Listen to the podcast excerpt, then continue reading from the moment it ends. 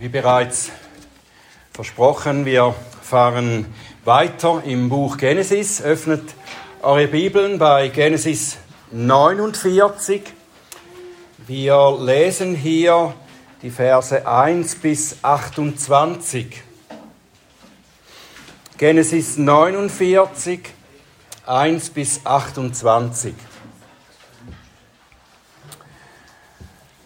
Und das ist Gottes Wort.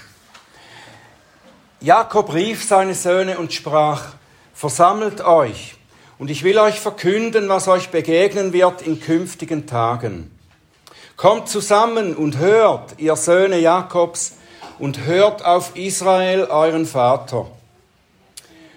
Ruben, mein Erstgeborener bist du, meine Stärke und der Erstling meiner Kraft, Vorrang an Hoheit und Vorrang an Macht, Du bist über Gewalt wie das Wasser.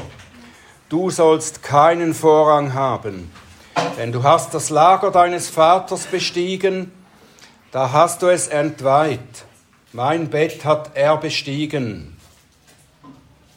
Die Brüder Simeon und Levi, Werkzeuge der Gewalttat sind ihre Waffen. Meine Seele komme nicht in ihren geheimen Rat, meine Ehre vereinige sich nicht mit ihrer Versammlung, denn in ihrem Zorn erschlugen sie den Mann, in ihrem Mutwillen lähmten sie den Stier. Verflucht sei ihr Zorn, weil er so gewalttätig und ihr Grimm, weil er so grausam ist. Ich werde sie verteilen in Jakob und sie zerstreuen in Israel. Judah, du, dich werden deine Brüder preisen. Deine Hand wird auf dem Nacken deiner Feinde sein. Vor dir werden sich niederbeugen die Söhne deines Vaters. Juda ist ein junger Löwe. Vom Raub, mein Sohn, bist du hochgekommen.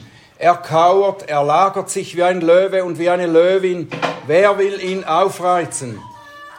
Nicht weicht das Zepter von Juda, noch der Herrscherstab zwischen seinen Füßen weg, bis dass der Shiloh kommt, dem gehört der Gehorsam der Völker. An den Weinstock bindet er sein Eselsfüllen, an die Edelrebe das Junge seiner Eselin. Er wäscht im Wein sein Kleid und im Blut der Trauben sein Gewand. Die Augen sind dunkel von Wein und weiß die Zähne von Milch.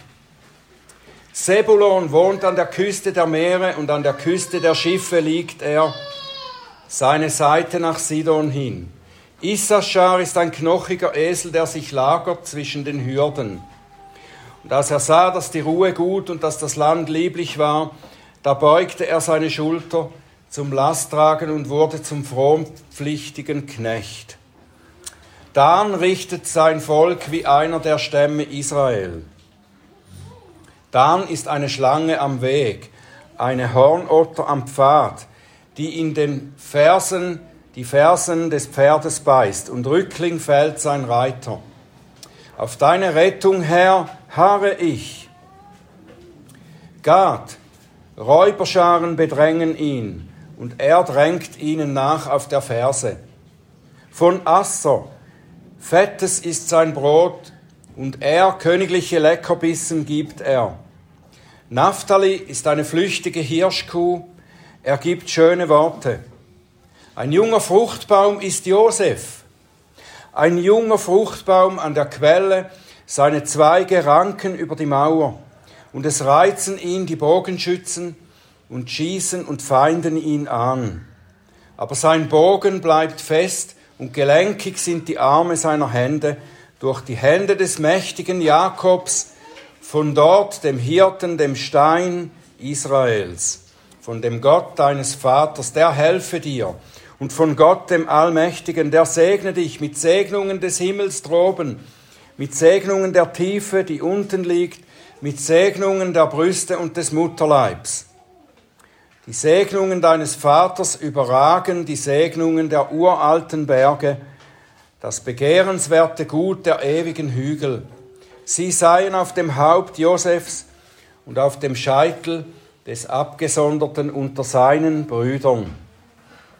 Benjamin ist ein Wolf, der zerreißt, Am Morgen verzehrt er Raub, am Abend verteilt er Beute. Alle diese sind die zwölf Stämme Israels, und das ist es, was ihr Vater zu ihnen redete. Und er segnete sie jeden nach seinem Segen, mit dem er sie segnete. Lieber himmlischer Vater, wir danken dir für dein Wort, das du uns gibst, durch das du zu uns sprichst. Wir bitten dich, dass du hilfst, dass wir verstehen können, was du zu sagen hast und dass das in unserem Leben Wurzeln schlägt und zur Anwendung kommt, dass wir daraus verstehen. Gib uns Aufmerksamkeit, Herr. Segne die Gedanken unserer Herzen und die Worte meines Mundes. Öffne meine Lippen, dass sie deinen Ruhm verkünden. Amen.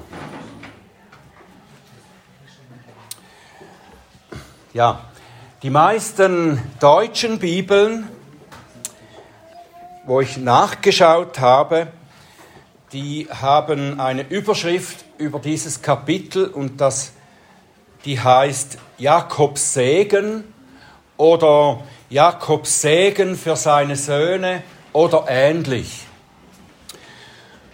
Und in Vers 28, da haben wir ja auch gelesen, das ist es, was Jakob zu ihnen redete, und er segnete sie, jeder nach seinem Segen, mit dem er sie segnete. Es ist ganz klar, wenn die Bibel sagt, dass das Segen war, dann müssen wir das so annehmen. Aber wenn wir einige von diesen Aussprüchen Jakobs lesen, gehört haben, dann kommen uns diese doch wohl mehr wie Gerichtsworte oder sogar wie ein Fluch vor, oder nicht? Ich denke, dass wir bei dem Begriff Segen, dass wir diesen Begriff nicht zu eng fassen sollten.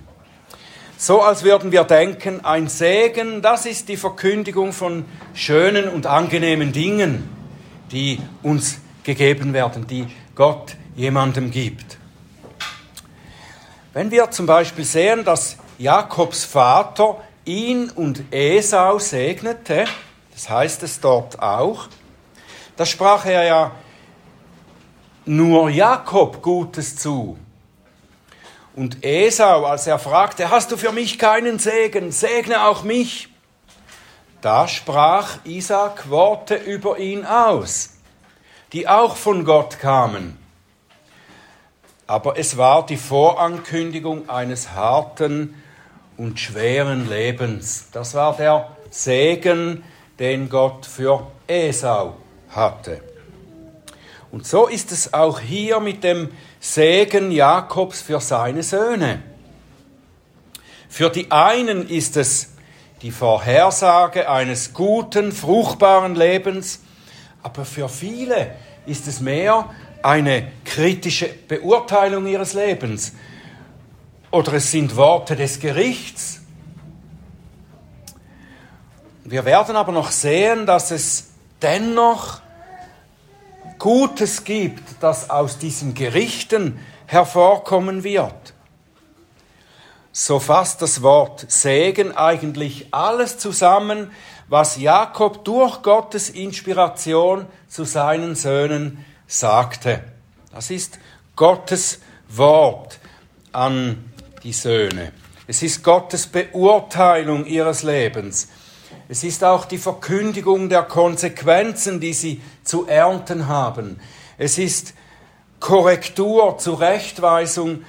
Es ist Vorankündigung von Gottes heilsamem Wirken an ihnen und darüber hinaus an vielen ihrer Nachkommen bis heute und bis in die Zukunft.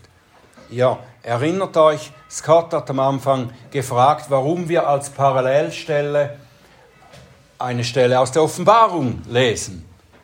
Genau darum, weil die Geschichte Gottes, die er mit seinen zwölf Stammvätern hier angefangen hat, die entwickelt sich durch die ganze Geschichte der Menschheit hindurch bis an ihr Ziel, das wir in, am Ende der Offenbarung dann beschrieben sehen. Nun, Jakob. Jakob spricht hier. Aber es ist nicht lediglich Jakob, der hier jetzt am Ende seines Lebens seine Söhne lobt oder tadelt. Wenn ihr euch erinnert, ich hatte am letzten Sonntag gefragt, warum kann Jakob überhaupt segnen, als er zuerst ja seine Enkel gesegnet hat. Warum kann Jakob das? Warum kann er segnen? Und ich hatte vor allem gesagt, dass das deshalb ist, weil Gott ihn dafür zubereitet hat, dass er jetzt segnen kann. Weil er gelernt hat, nicht mehr aus seiner eigenen, sondern aus Gottes Kraft zu leben. Und das stimmt auch hier für die Segnung seiner zwölf Söhne jetzt. Aber es gibt noch einen weiteren Grund. Jakob kann seine Söhne nicht loben oder tadeln, beurteilen oder kritisieren, weil er selber besser, weiter, vorbildlicher ist und gelebt hat als sie. Er kann sie nicht segnen oder kritisieren oder verurteilen, weil er über ihnen steht, weil er besser ist als sie. Sicher, ein Vater sollte immer ein Vorbild für seine Söhne sein oder für seine Kinder. Er sollte sagen können, mach es wie ich im Leben. Lebe nach meinem Vorbild. So wie Paulus das zu seinem geistlichen Sohn Timotheus sagte. Mach es wie ich, lebe wie ich, folge dem Herrn nach wie ich. Schau auf mein Vorbild. Sollte ein Vater sagen können. Aber wenn er ein guter Vater ist, dann kann er nicht nur das sagen. Dann muss er oft auch sagen, ich habe oft gesündigt. Mach es in diesen Fällen nicht wie ich. Mach nicht dieselben Fehler. Lebe nicht in allen Fällen nach meinem, sondern nach Gottes Maßstab. Und so sind die Worte Jakobs hier, seine ermahnenden und strafenden Worte, nicht seine, sondern Gottes Beurteilung unter die Jakob auch sein eigenes Leben stellt. Jakob spricht hier als Prophet. Und Propheten sind nicht sündlos, sondern sie sprechen Gottes Wort zu den Menschen, das sie selber genauso angeht. Und Väter segnen ihre Söhne, ihre Kinder nicht indem sie ihnen ein gutes, angenehmes Leben ermöglichen in dieser Welt, ihnen vormachen, wie man erfolgreich durchs Leben kommt, sondern indem sie sich selbst und ihre Nachkommen unter Gottes Wort stellen. Epheser 6, Vers 4, ihr Väter, macht eure Kinder nicht zu Zornigen, sondern lasst sie aufwachsen in der Erziehung und Zurechtweisung des Herrn unter seinem Wort. Jakob hat diesem Wort wohl nicht oft nachgelebt durch sein Leben hindurch. Er ist teilweise mitschuldig daran, dass seine Söhne in schwere Sünden gefallen sind. Aber jetzt auf seinem Sterbebett führt ihn der Herr so, dass er ihnen das unfehlbare Wort Gottes sagt. Das ist der Unterschied. Es ist nicht das Wort Jakobs, es ist das Wort Gottes. Und das hat Autorität, auch wenn Jakob dem nicht immer nachgelebt hat.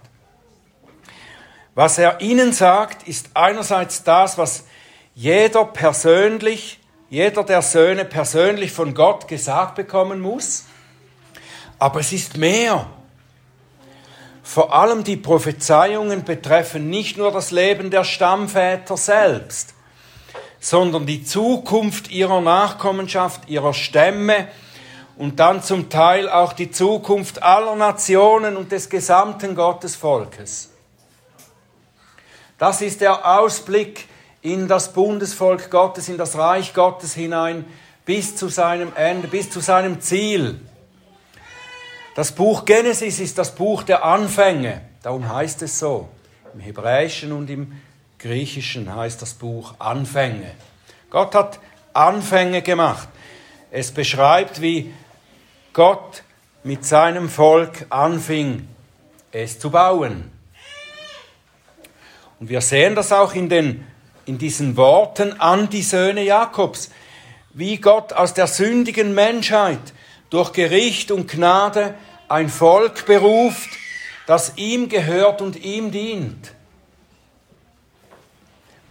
Und ich werde jetzt im Folgenden nicht auf jedes Wort an jeden Sohn Jakobs eingehen. Es gibt nicht braucht keine Angst zu haben, eine zwölf Punkte Predigt, die vier Stunden dauert. Das müsste man mindestens haben. Ich möchte nur auf fünf von ihnen schauen mit euch, um eben dieses Wirken Gottes durch die Geschichte hindurch anzuschauen. Gehen wir zuerst zum Erstgeborenen, Ruben. Bei den ersten dreien hier sind eigentlich dann zwei vor allem, aber zwei Brüder werden ja miteinander angesprochen, also sind es drei. Bei diesen ersten, da kommt Jakob auf Sünden zu sprechen, die sehr lange zurückliegen. Er holt das wieder hervor, was sie vor zum Teil Jahrzehnten getan haben. Die Betreffenden, die diese Sünden begangen haben, also Ruben, äh, Levi und Simeon, sie könnten gedacht haben, dass diese Sünden vergessen seien. Da ist Gras drüber gewachsen. So viele Jahre ist das her. Es wurde nicht mehr erwähnt. Und es ist oft so, dass wir das ja auch glauben, oder nicht? Wenn eine Sache weit genug zurückliegt, dann können wir das getrost in der Vergangenheit ruhen lassen. Aber es ist Gott, der hier durch Jakob spricht. Und Gott vergisst die Sünden nicht. Er vergisst nur Sünden, die vergeben sind. Die vergisst er, das verspricht er, oder? Aber nur diese Sünden, die vergeben sind, vergisst er. Diese hier hat er nicht vergessen. Vergeben sind die Sünden dann, wenn sie bereut und bekannt sind, wenn wir Vergebung dafür gesucht haben. Dann sind sie vergeben und vergessen. Bei Ruben ist das nicht der Fall. Er hat mit seiner Stiefmutter zusammen das Ehebett seines Vaters entweiht, geschändet. Und als er das damals tat, da hat Jakob ja gar nichts gesagt. Er schwieg dazu. Und Ruben hat vielleicht gedacht, dass er das gar nicht gemerkt hat. Und in den vergangenen vielleicht zwei oder drei Jahrzehnten wurde das vergessen. Aber jetzt kommt es ans Licht. Nachdem Ruben so lange Zeit Zeit hatte, seine Sünde zu bekennen und es nicht tat. Das Urteil über Ruben ist endgültig und es ist hart. Es wird nicht zurückgenommen, es ist ein hartes Urteil, das sich so erfüllen wird. Gott lässt sich nicht spotten. Sünde vergeht nicht, wenn sie auch lange her ist. sie kann vergeben werden. Aber wenn wir dies nicht suchen, dann werden wir eines Tages zur Verantwortung gezogen werden. Ruben verliert sein Erstgeburtsrecht. Er bekommt keinen Segen, keine Verheißung, nur ein Gerichtswort, das nicht mehr umgekehrt wird. Und dieses Urteil geht auf seine Nachkommen über. Betrifft nicht nur ihn. Die Sünden der Väter, die nicht zur Vergebung kommen, werden über Generationen Folgen haben. Als der Herr sich Mose offenbart, da offenbart er seinen Charakter. Und er sagt über sich selbst, Exodus 34, Vers 6, der Herr, der Herr, Gott barmherzig und gnädig, langsam zum Zorn und reich an Gnade und Treue, der Gnade bewahrt an Tausenden von Generationen, der Schuld, Vergehen und Sünde vergibt, aber keineswegs ungestraft lässt, sondern die Schuld der Väter heimsucht an den Kindern und Kindeskindern, an der dritten und vierten Generation. Und der Stamm Ruben, seine Nachkommen, sie werden tatsächlich ernten, was ihr Vater gesät hat und nicht unter die Vergebung Gottes brachte. Der Stamm Ruben wird klein bleiben. Aus ihm werden keine Könige kommen, keine großen Männer kommen aus dem Stamm Ruben. Und er ist wahrscheinlich der erste Stamm, der dann einmal ins Exil gehen wird, verschleppt wird und nicht zurückkommt. Als nächstes werden die Brüder Simeon und Levi genannt. Auch ihnen hält Jakob Sünde vor. Sünde, die sehr lange ist und deshalb vergessen scheint. Es waren Simeon und Levi, die die Vergewaltigung ihrer Schwester Dina auf so grausame Weise gerächt hatten, dass sie eine ganze Stadt niedermetzelten. Jakob hatte sie zwar damals zur Rede gestellt, aber sie rechtfertigten sich damit, dass ja die anderen, nämlich Sichem, angefangen haben. Die haben angefangen, die haben diese schlimme Tat verübt. Und deshalb müssen wir das doch rächen, müssen wir sie bestrafen. Sie haben angefangen. Sie wollten wahrscheinlich behaupten, sie hätten etwas Edles getan, dass sie nämlich die Schande, die ihrer Schwester angetan wurde, gerecht hatten. Aber eine Sünde wird dadurch nicht geringer oder ungeschehen gemacht, weil die Gegenpartei auch gesündigt hat oder angefangen hat. An ihrem Verhalten wird sichtbar, dass auch sie für ihre Tat keine Vergebung suchten. Sie rechtfertigten sich. Sie sagten, ja, das haben wir schon richtig gemacht. Wir hatten ein Recht dazu, so zu handeln. Aber dadurch, dass sie sich selber versuchten recht zu, fertigen, zu rechtfertigen, sind sie vor Gott nicht gerechtfertigt. Gottes Gesetz sagt, du sollst nicht töten sollst nicht morden, du sollst dich nicht rächen. Die Rache ist mein, spricht der Herr.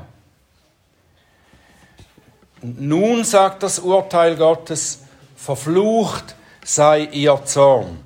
Ich werde sie verteilen in Jakob, ich werde sie zerstreuen in Israel. Es ist die Strafe für ihre Unbarmherzigkeit. Und in diesem Gerichtswort, da kommt einerseits Gottes Zorn über ihre Unbarmherzigkeit der Brüder, andererseits aber auch Gottes Gnade zum Ausdruck. Wie denn?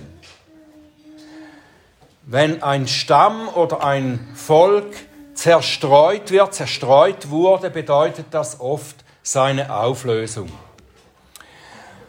Auch für Israel das, äh, war das später ja die Strafe dafür, dass sie Gott den Rücken zukehrten, dass sie äh, Götzen anbeteten, ungehorsam waren, äh, war das die Strafe, dass sie verschleppt wurden und unter die Heidenvölker zerstreut wurden. Und sie lösten sich in ihnen aus, auf.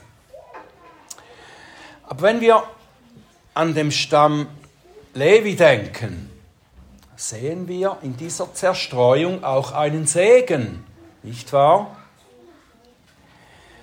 Dass der Stamm Levi später keinen Teil des Landes erhielt, sie bekamen bei der Verteilung des Landes nicht einen Teil für sich, sondern sie wurden darin verteilt, unter die anderen Stämme verteilt.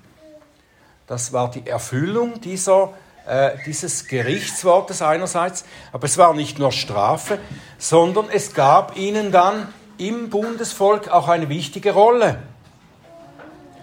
Gott hat aus ihrem Gericht einen Segen für sein ganzes Volk hervorgebracht.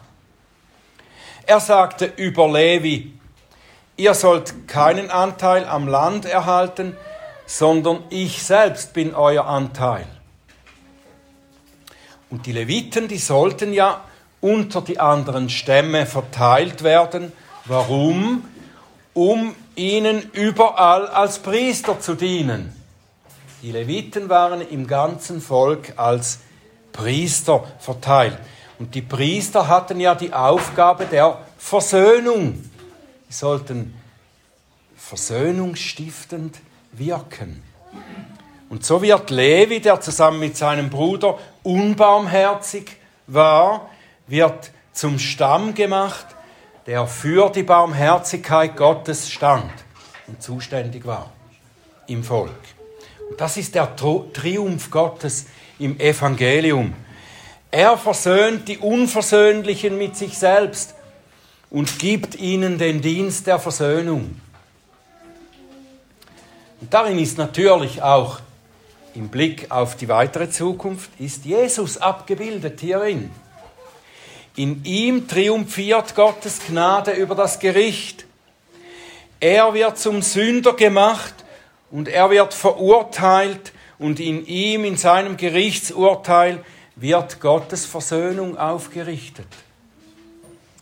Er ist der große Priester, der uns durch sein Opfer zu Versöhnten gemacht hat. Und nun gibt er auch uns, die wir ehemals unversöhnlich und unversöhnt waren, macht er uns zu Dienern der Versöhnung. Auch uns verstreut er nicht im Gericht, nicht als Gericht, weil durch dieses Gericht, das wir verdient hätten, ist Jesus gegangen. Aber er verstreut uns in alle Welt als seine Kinder, damit wir da als Leviten dienen. Wir haben wie sie, wie die Leviten, kein eigenes Land. Das heißt, diese Welt ist für uns keine Heimat, sondern diese Heimat ist beim Herrn.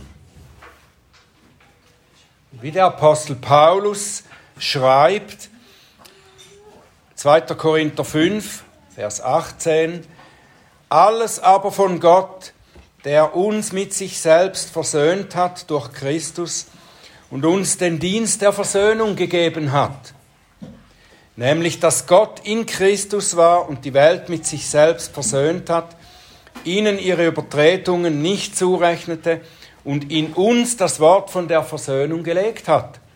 So sind wir nun Gesandte an Christi Stadt, indem Gott gleichsam durch uns ermahnt, wir bitten für Christus, lasst euch versöhnen mit Gott. Wir sind heute die Leviten in dieser Welt, die nicht unsere Heimat ist.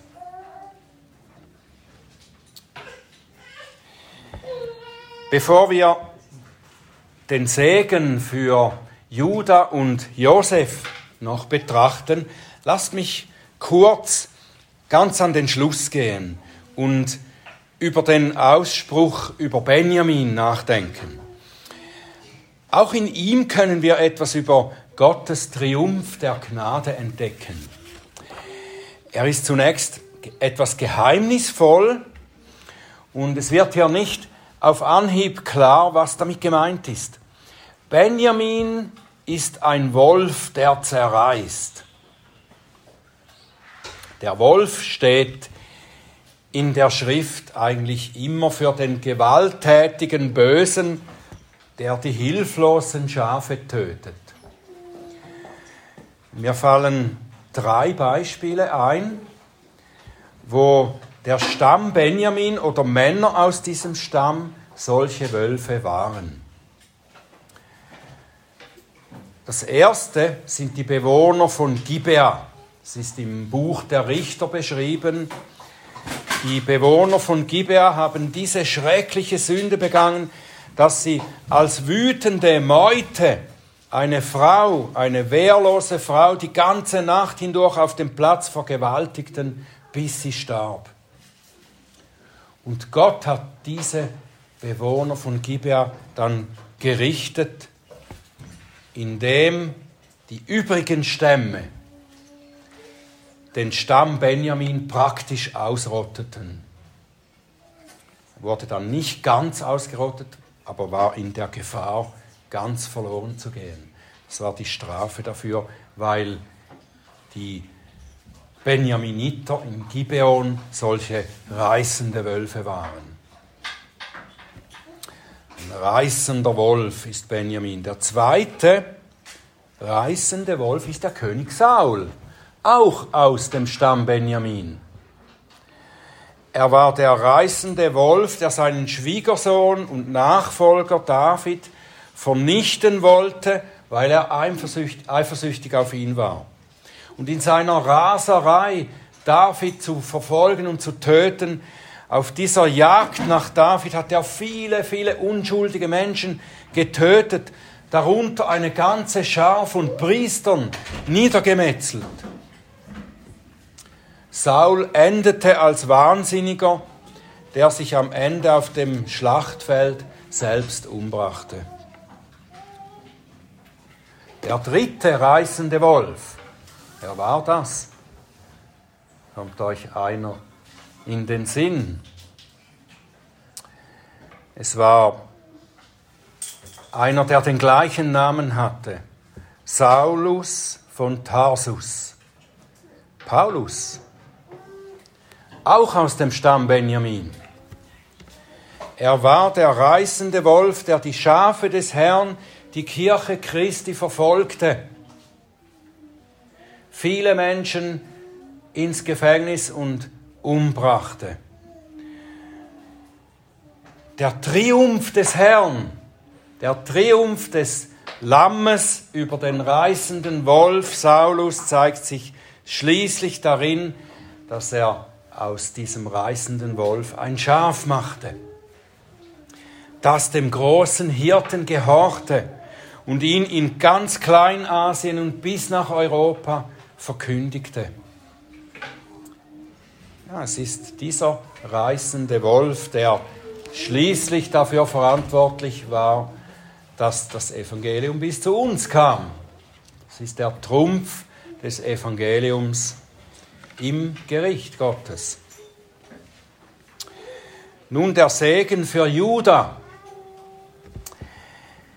Der Segen für Juda, den wir hier lesen, der ausführlich, sehr ausführlich ist, der überfließt von Hinweisen auf den kommenden König Jesus Christus, und wir könnten mehr als nur eine Predigt allein mit der Auslegung davon füllen. Und darum lasst mich nur ein paar Schwerpunkte hervorheben. Jesus ist der Löwe aus dem Stamm Juda, der hier erwähnt wird. Wir haben das gelesen in Offenbarung 5, Vers 5. Der Löwe aus dem Stamm Juda, das ist Jesus. Der Löwe der König der Tiere ist das Sinnbild für seine Kraft und Macht. Und wie der Löwe raubt und Beute macht, so raubt auch der Christus dem Feind seine Gefangenen, ja, und er hat sie zur Beute. Das finden wir beschrieben im Neuen Testament, dass Christus raubt und Beute macht. Oder auch schon im Alten Testament sogar. Wir finden zum Beispiel zwei solche Aussagen bei Matthäus und beim Propheten Jesaja. Matthäus, da haben die äh, Pharisäer Jesus angeklagt und sagen, du treibst äh, Dämonen aus durch den Obersten der Dämonen. Da, davon hast du deine äh, Kraft, die Dämonen auszutreiben. Aber Jesus widerspricht ihnen dann deutlich. Und dann am Ende sagt er, wenn ich aber durch den Geist Gottes die Dämonen austreibe, so ist also das Reich Gottes zu euch gekommen. Oder wie kann jemand in das Haus des Starken eindringen und seinen Hausrat rauben, wenn er nicht zuvor den Starken bindet und dann wird er sein Haus berauben. Jesus ist derjenige, der den Starken bindet, gebunden hat und angefangen hat, sein Haus zu berauben.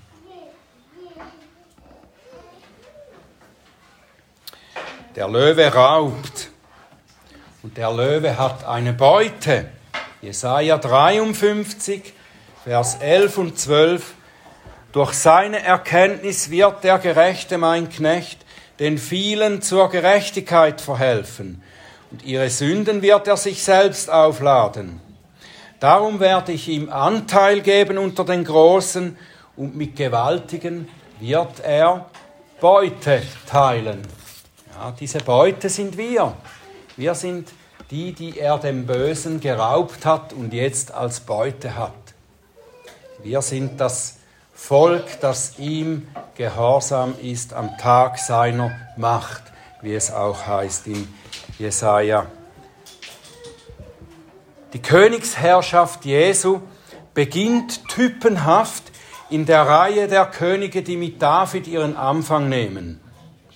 Jakob prophezeit hier, dass das Zepter nicht von den Nachkommen Judas weichen wird, bis der König kommt, dem der Gehorsam der Völker gehört. Das ist Jesus. Zwar wird die irdische Königsherrschaft dann einmal von Juda weggenommen, wenn nämlich Israel und Juda zerteilt und ins Exil geführt werden. Aber das geistliche Königtum, von dem Jakobus hier eigentlich spricht, das wird durch die königlose Zeit sozusagen hindurchgetragen. Jesus wird aus der Nachkommenschaft Davids geboren und aus diesem Grund setzt Matthäus auch seinen Stammbaum an den Anfang seines Evangeliums. Da zeigt er, dass Jesus der König ist, der aus dem Stammbaum der Könige kommt. Also das Zepter war bei dem Stamm Juda so lange, bis der kommt, dem es schließlich gehört, der die Völker regiert, dem der Gehorsam der Völker gehört. Jakobs Prophetie weist auch weiter dann auf das überfließende Leben unter dieser Königsherrschaft Jesu hin. Wenn er sagt, ein einigermaßen eigenartiger Ausdruck, er wird sein Eselsfüllen an den Weinstock binden. Was bedeutet das? Das heißt, es gibt einen solchen Überfluss in seiner Königsherrschaft an Weinstöcken, dass man sogar den Esel daran anbindet. Normalerweise tut man das nicht, man bindet nicht den Esel an den Weinstock, der frisst sonst nämlich die kostbaren Trauben weg. Es ist aber so viel von dem Weinstock, von den Weinstöcken vorhanden, dass man sogar seine Esel anbinden kann. Dass Überfluss da ist, nicht alles gebraucht wird.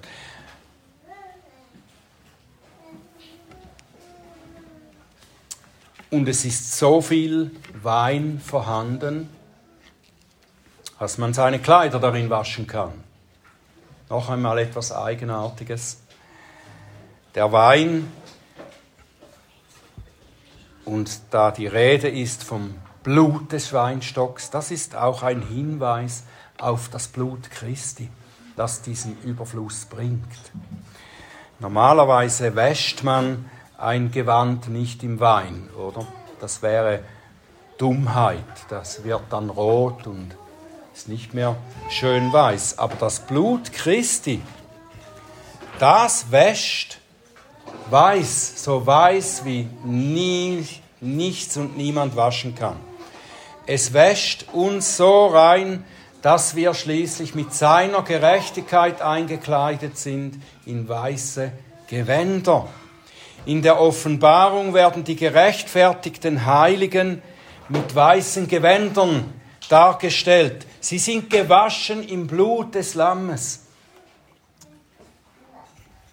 Und auf der anderen Seite sehen wir aber auch den siegreichen König Christus in der Offenbarung beschrieben mit einem Gewand, das vom Blut seiner Feinde bespritzt ist. Sein sehr blutiges, grausames Bild. Das Gericht des Christus über die Ungehorsamen wird grausam sein. Es, gibt, es gäbe vieles mehr aus diesem Segen über Juda zu sagen, aber lasst uns dabei bleiben und noch zu Josef kurz weitergehen. Nicht nur Juda, sondern auch Josef ist ja ein Vorbild für Jesus. Das haben wir schon einige Male gesehen in den vergangenen Kapiteln. Im Segen für Josef sind jetzt hier zwei Dinge mindestens enthalten, die in Christus und seiner Kirche zur Erfüllung kommen. Das eine ist auch die große Fruchtbarkeit, die hier beschrieben ist. Das andere ist die Gegnerschaft des Feindes, die ist auch da. Beides kam schon in Josefs irdischem Leben reichlich vor. Josef hat viel gelitten.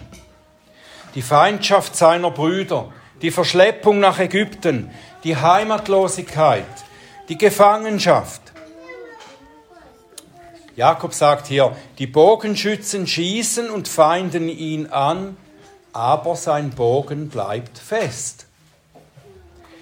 Josef ist in seinem Leiden standhaft beim Herrn geblieben und ist am Ende zu Herrschaft und großer Fruchtbarkeit gekommen, schon in diesem seinem Leben. Und dies kommt in Jesus, dem mächtigen Jakobs, dem Hirten, dem Stein Israels, wie es hier heißt, kommt es zur Erfüllung.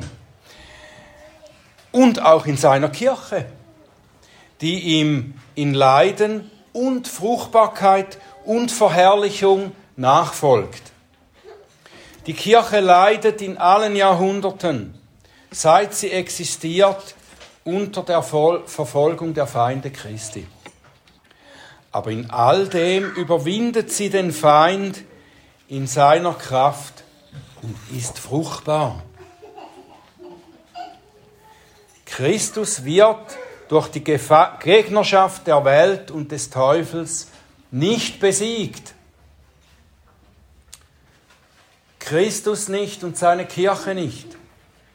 Im Gegenteil, der Herr schreitet siegreich voran und beraubt den Feind weiterhin seiner Gefangenen, so dass sein Volk fortwährend weiter wächst.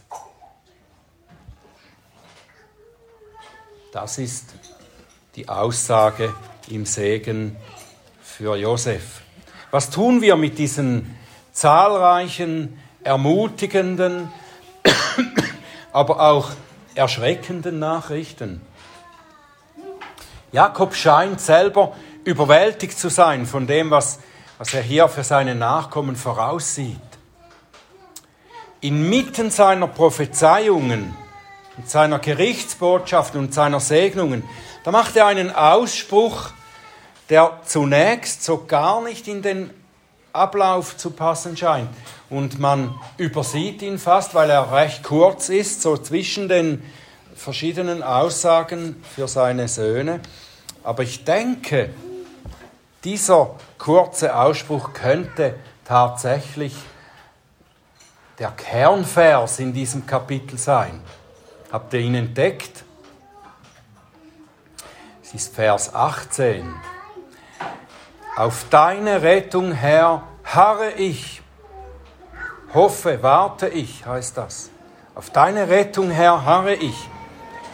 Vielleicht wird Jakob bewusst, wenn er all diese Dinge zu seinen Söhnen hier sagen muss, wie sehr er, wie sehr sie, wie sehr wir alle die Rettung des Herrn nötig haben. All die Dinge, die hier über die Söhne Jakobs gesagt werden, treffen in der einen oder anderen Weise auch auf uns zu. Wir leben, wir lebten einst in Gottferne und Sünde. Und wir fallen immer wieder in Sünde. Und wir haben Vergebung nötig, weiterhin. Wir müssen von Gott verändert und erzogen werden. Und wir haben die Verheißung seiner Gnade, wir leben unter seiner Königherrschaft. Wir haben das Kommen des Löwen aus dem Stamm Juda bereits erfahren. Es liegt bereits in der Vergangenheit, dass er gekommen ist. Der Herr hat fast alles erfüllt, was hier vorausgesagt ist in diesem Kapitel. Aber wir warten doch noch auf die endgültige Erfüllung, auf den endgültigen Sieg. Wir warten auf das zweite und letzte Kommen des Königs, wie Paulus im Römerbrief schrieb, wir seufzen in uns und erwarten die Sohnschaft, die Erlösung unseres Leibes. Wenn wir aber das hoffen, was wir nicht sehen, so warten wir mit Ausharren. Wir warten und hoffen. Auf deine Rettung, Herr, harre ich. Auf deine endgültige Rettung, Herr, harre ich. Und darum soll Jakobs Ausruf auch unser Gebet sein. Inmitten der Verheißungen und der Bedrängnisse, während wir das gute Wort Gottes empfangen und davon leben, während wir auch Leid erfahren, während wir erzogen und korrigiert werden, während wir immer wieder die Herrlichkeit Christi vor Augen gemalt bekommen, die wir manchmal ja noch nicht so deutlich erkennen können, inmitten dieses jetzt schon seligen Lebens, das aber noch viele Schatten des Irdischen und der Sünde hat, beten wir beständig auf deine Rettung, Herr, harre ich und hoffe ich und warte ich. Amen.